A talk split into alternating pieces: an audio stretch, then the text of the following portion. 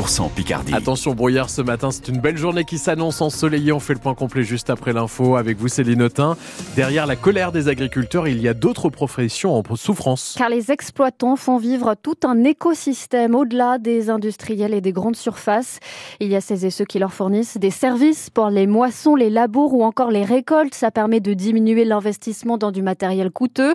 Mais si les agriculteurs se cassent la figure, Valentin Lagrange aussi, il est entrepreneur de travaux agricoles à Bréhy, près d'Amiens. Sans agriculture, euh, demain, nous, on pourra malheureusement fermer l'entreprise de travaux agricoles parce que sans agriculteurs, on n'a pas de boulot. Quoi. Nous, c'est une prestation qu'on vend aux agriculteurs. Euh, demain, par exemple, en moisson, on, vient avec la moissonneuse et euh, on fait la moisson des agriculteurs qui n'ont pas forcément la rentabilité d'acheter une moissonneuse que rien que pour eux. Quoi.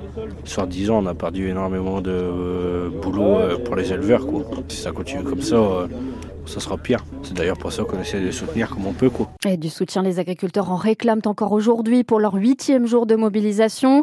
Ils ressortent insatisfaits du discours de politique euh, générale prononcé par Gabriel Attal hier après-midi, consacré notamment, mais pas exclusivement à l'agriculture. Après avoir euh, visé trois magasins Leclerc à Salouel, Rivry et Doulan hier dans la Somme, les JA et la FDSEA laissent la place à deux autres syndicats. La coordination rurale des Hauts-de-France appelle ses adhérents à converger sur Amiens à partir de 9h ce matin depuis euh, Poulainville, Glézy et Dury. Ils vont garer leur tracteur au cirque Jules Verne et tenter de rencontrer le préfet. De son côté, la Confédération paysanne de la Somme se rassemble sur le parking du magasin Auchan à Dury à 14h30 avec l'appui de la CGT. Des portions d'autoroute qui restent également fermées pour la journée. Ça concerne l'A1 dans l'Oise entre le péage de Chamans-Senlis et la Francilienne et puis sur l'A16 le tronçon entre Hardivillers et le péage de Méru à Amblainville. La préfecture de l'Oise alerte aussi sur des perturbations à Beauvais cet après-midi. Notez que le convoi venu du sud-ouest de la France, direction euh, le marché de Ringis, poursuit sa route malgré le déploiement de blindés. Des agriculteurs entendent aussi bloquer Lyon aujourd'hui. Alors le monde agricole a-t-il raison de continuer le mouvement? Faut-il persévérer ou savoir repartir avec les concessions rachetées au gouvernement? C'est la question qu'on vous pose tout à l'heure entre 8h15 et 8h30 et on attend vos réactions dès maintenant 03 22 92 58 58. C'est une journée cruciale aussi pour les agriculteurs car elle marque à minuit la fin des négociations commerciales.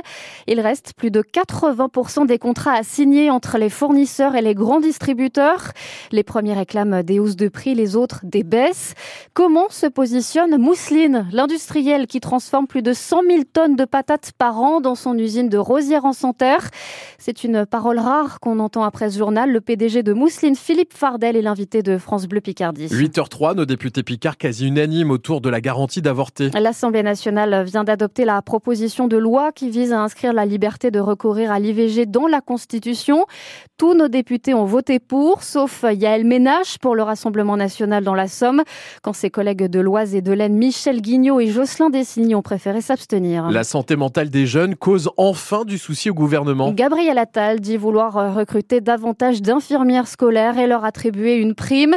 Il faut dire que la France en compte une pour 1300 élèves en en moyenne, alors qu'elles sont les premières vigies quand nos jeunes vont mal? C'est ce que rappelle Cyril Guillaumont, psychiatre et président de la commission médicale d'établissement de l'EPSM de la Somme. Je pense que les infirmières scolaires sont aussi des éléments importants de la chaîne de prise en charge de la souffrance des jeunes. Les infirmières scolaires, elles sont là en définitive pour évaluer ce qu'il en est de la souffrance du jeune et de l'orienter vers les structures les plus adaptées.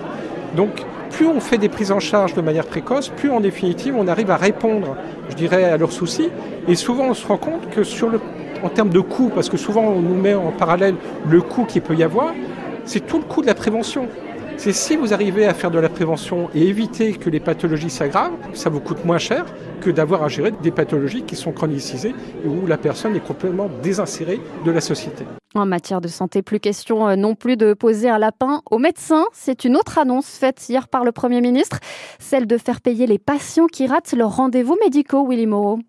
Chaque année, 27 millions de rendez-vous médicaux ne sont pas honorés selon l'Ordre national des médecins, des patients fantômes qui agacent Agathe Semama. Je trouve ça très euh, mal élevé. Elle est médecin généraliste à Paris. C'est souvent les nouveaux patients, ils ne viennent pas, ils ne préviennent pas, puis ils ne rappellent pas. C'est de la consommation en fait. Un à trois rendez-vous non honorés par semaine pour cette membre du syndicat MG France. J'aime pas le terme manque à gagner, mais enfin voilà, il peut y avoir symboliquement quelque chose de financier, mais c'est surtout que ça aurait pu bénéficier à quelqu'un qui euh, en a vraiment besoin. Après, qui va dénoncer ces rendez-vous non honorés? Est-ce que c'est le médecin? Des questions pratiques auxquelles s'ajoute celle du paiement pour Soline Guillaumin, porte-parole du collectif Médecins pour demain et généraliste installé en Lorraine. Est-ce que c'est le médecin qui aura la possibilité de prélever ce, ce rendez-vous non honoré euh, euh, sur une prochaine consultation? Est-ce que la caisse va payer le médecin Est-ce que la caisse va garder la, cette taxe qu'elle va prélever? La taxe lapin, à qui va-t-elle revenir? Comment est-ce qu'elle va être gérée? Des précisions attendues sur un sujet certes important mais pas prioritaire, insistent ces professionnels. Ils auraient préféré des annonces sur une meilleure valorisation de certains actes ou encore des allègements administratifs. Aller à l'école rend-il les enfants malades? Selon Santé publique France, en tout cas, on peut éviter plusieurs dizaines de milliers de cas d'asthme chaque année en France, à condition de réduire l'exposition à certains polluants dans les salles de classe, les peintures et résines du mobilier scolaire ou encore celles des fournitures. On y revient dans le prochain journal. 8h06, le collège de Lompré-les Corsins dans la Somme, toujours fermé ce matin. Il faut refaire une partie de l'électricité, de l'éclairage et réparer des plafonds et des murs gondolés par une énorme fuite d'eau survenue dans la nuit de lundi à mardi. Les 300 élèves font cours à distance. En ce jour d'activité culturelle et artistique pour les enfants, une vingtaine de centres sociaux Picard se mobilisent et ferment leurs portes pour certains.